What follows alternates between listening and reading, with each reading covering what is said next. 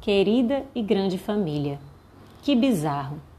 Quando poderíamos imaginar que algo neste mundo seria maior do que o nosso Natal?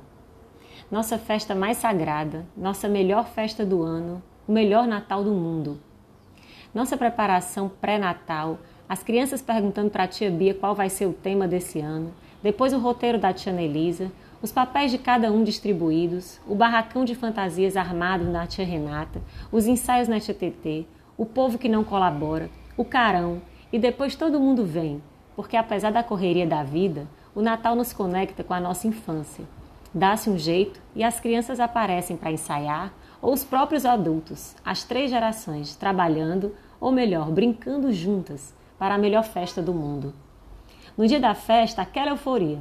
Já começou a novena? Que horas vai ser o amigo secreto das crianças? Tá atrasado. Aí complica a minha vida, porque eu tenho outro Natal para ir.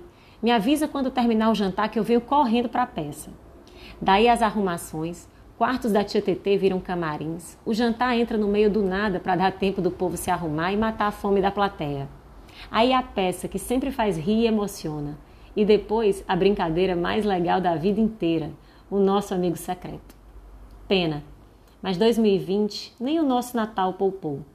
Ano este que, se olharmos para trás, não nos dá saudade de nada ano difícil, sofrido. No início da pandemia, pensávamos que por esses tempos já estaríamos mais do que livres e começamos a saga de 2020. As tias se isolaram em flecheiras, eu voltei correndo do Rio para me trancafiar sete chaves com meus pais em casa. Cada família foi se adaptando à sua forma para tentar se salvar dessa travessia tão assustadora. Lives e mais lives para passar o tempo, Haja álcool, tanto em gel quanto engarrafado. Haja vídeo que a Paulinha fez. Aliás, muito obrigada, Paula, por nos manter conectados, porque quando estávamos gravando, era como se estivéssemos mais próximos. Ao longo desse ano, quando pensávamos que somente a pandemia já era sofrimento suficiente, tivemos três grandes perdas: o tio João, o pai da Naurinha e o pai do Alex. Fora o acidente da mãe da Alê, fora nossos queridos que perdemos para a Covid o irmão da tia Renata, os tios da Estela e da Deizinha, o tio Vado, primo da mamãe, a tia Wanda. Como se as perdas não fossem poucas, em junho, quando a pandemia aqui no Ceará dava sinais de alguma trégua, nós recebemos cada um, cada uma, uma pedrada na cabeça, que nos deixou atônitos, tontos e desesperados. A doença natita. E é a partir dela, da Letícia, que eu quero deixar a mensagem de Natal. Mas calma, na hora, muito choro e sem ninguém poder ir lá abraçar. Medo, dúvida, insegurança e uma sensação de que nos tiraram o chão. Como assim, tão nova? Como assim, uma de nós, uma de nós? Essas coisas não acontecem com a gente. Com a gente, não, com nenhuma de nós. Pois a vida veio para dizer que estar vivo requer passar por essas provações. E foi dela, da Letícia, que nos deu a pior notícia foi dela que tiramos força, coragem, leveza, alegria, foco, fé, determinação e uma energia que sabe-se lá Deus de onde essa menina tira. Mas a verdade é que todos fomos na onda dela. De cara, a mensagem da Tita para o grupo: Câncer não é morte, é renascimento. Eu precisava passar por isso para aprender algumas coisas. E assim ela foi, durante um ano nos dando somente as melhores notícias. PET scan ok, tá tudo localizado, viva. A primeira químio não deu enjoo, ela está bem, viva. Cortou o cabelo curtinho e depois foi lá e raspou, linda. E segunda químio e terceira, quarta, acabaram as vermelhas, vitória. Enquanto isso, ela mandava fotos do pôr do sol, de lua cheia, e a lua virou sua marca, assim como o girassol. O sorriso não saía do rosto e a alma se expandia para os quatro cantos em busca de crescimento, amadurecimento e cura. Químios brancas, vamos nessa. Dor nas costas, descobrimos o que era, nada demais, ufa. Cirurgia, deu tudo certo, amém.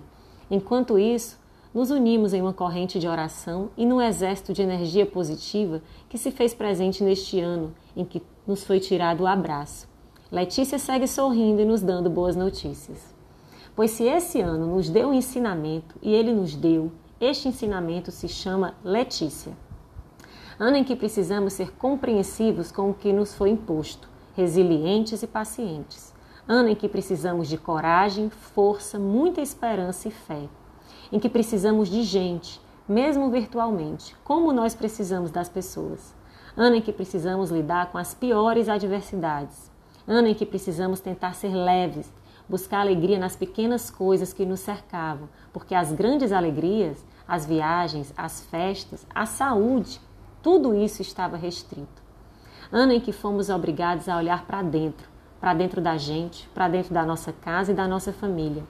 Um ano que sacudiu e transformou algumas famílias. Ano em que tivemos de engolir o choro muitas vezes e partir para cima do problema, fosse na saúde, no trabalho, fosse onde fosse. Ano em que um simples banho de mar passou a ser visto como bálsamo. Ano em que poder ver a lua cheia era bênção. Ano em que ver o sol se pôr era ter a certeza de se estar vivo. Letícia, talvez você não saiba, mas você nos ajudou a levar o ano de 2020. Espero que a gente tenha disfarçado e não tenha pesado nas suas costas.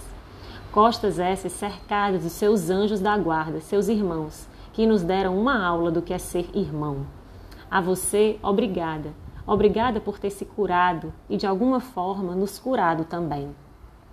Que o que a Tita e esse 2020 nos ensinaram nos sirva de lição para sempre e que tenhamos mais ainda a certeza de que sempre tivemos. Nós juntos somos mil vezes melhores. Somos farol, umas e uns na vida das outras, dos outros, como disse a Izinha naquela festa linda que fez pra gente. Um Natal cheio de paz dentro de cada uma dessas casas, que a saúde se, se restabeleça e que cada um aqui que está carregando a sua cruz encontre conforto nesse grande abraço que é a grande família. Nossos corações estão juntos hoje e desde sempre. Com amor, Lu.